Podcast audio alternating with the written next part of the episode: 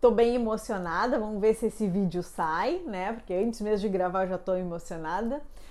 Mas vamos lá, pitadas de reflexão. Esse final de semana eu participei de um de um evento que me fez refletir e uma das perguntas foi quais eram os meus sonhos de infância. E aí eu já te pergunto para te refletir aí. Quais eram os teus sonhos de infância? Tu já realizou? Tu ainda tem vontade de realizar? Como andam esses sonhos?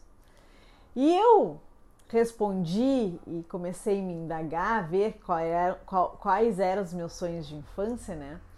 E um dos sonhos era, quando eu era criança, eu tinha vontade de ser professora. Eu queria ser professora, eu amava dar aula.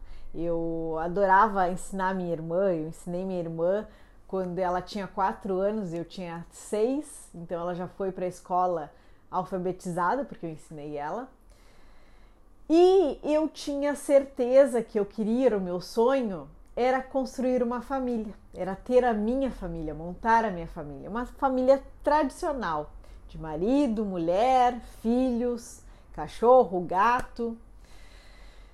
E aí, né, a gente se pergunta: e aí, Flávia, tu já realizou esses teus sonhos? E me perguntaram ontem assim: ah, e aí, como é que estão as coisas? E eu falei: estão na mesma. Porque a gente acredita que quando a gente, a gente sonha, né, a gente idealiza que quando a gente é pequena, a gente nos vê em uma certa idade com todos os nossos sonhos já realizados.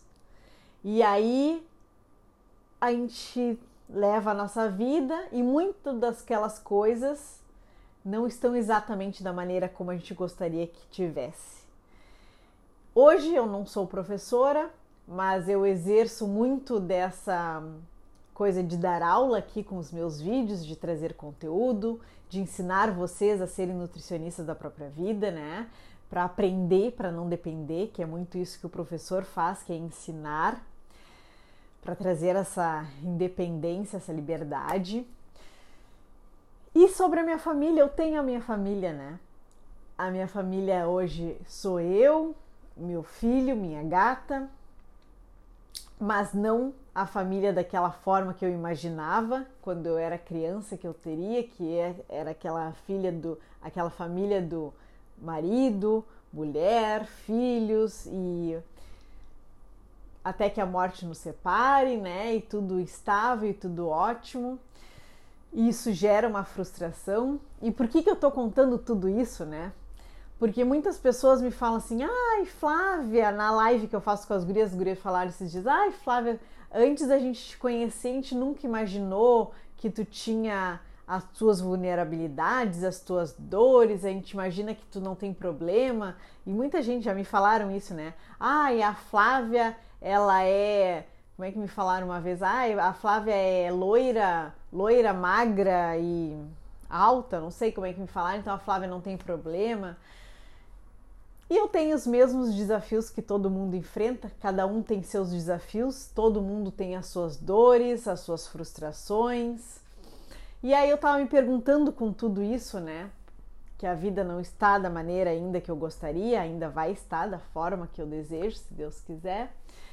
Mas eu me pergunto e trago o convite para vocês se perguntarem aí que se as coisas, os nossos sonhos, de repente tivessem dado tudo exatamente como a gente idealizou lá na infância, tudo certinho, sem nenhuma pedrinha no caminho, sem nenhum desafio, sem nenhuma dorzinha.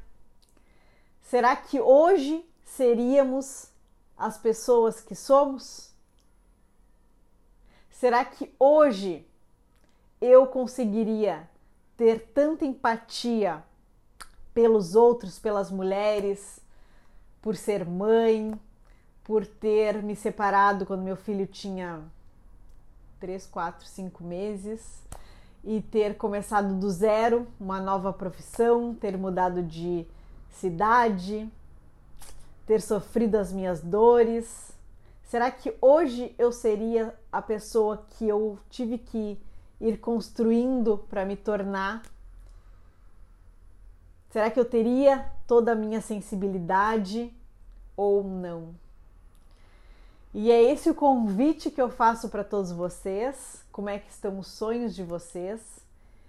E será que esses nossos desafios que todos temos, todos temos as nossas frustrações, os nossos desafios, as nossas dificuldades e ainda teremos. Eu acho que o final feliz só acontece quando a gente morre e aí não tem mais perspectiva de melhorar, né? Então é sempre uma fase de videogame, a gente vai adquirindo habilidades para chegar numa nova fase, a gente querer almejar outras coisas. E aí eu falei, ó, o final desse meu sonho é assim, mas o final do meu sonho é só o início de outro sonho. E quanto que essas dificuldades nos deram habilidades para a gente nos tornar a pessoa que hoje somos. É uma reflexão dessas bizarras, mas espero que tenha feito sentido.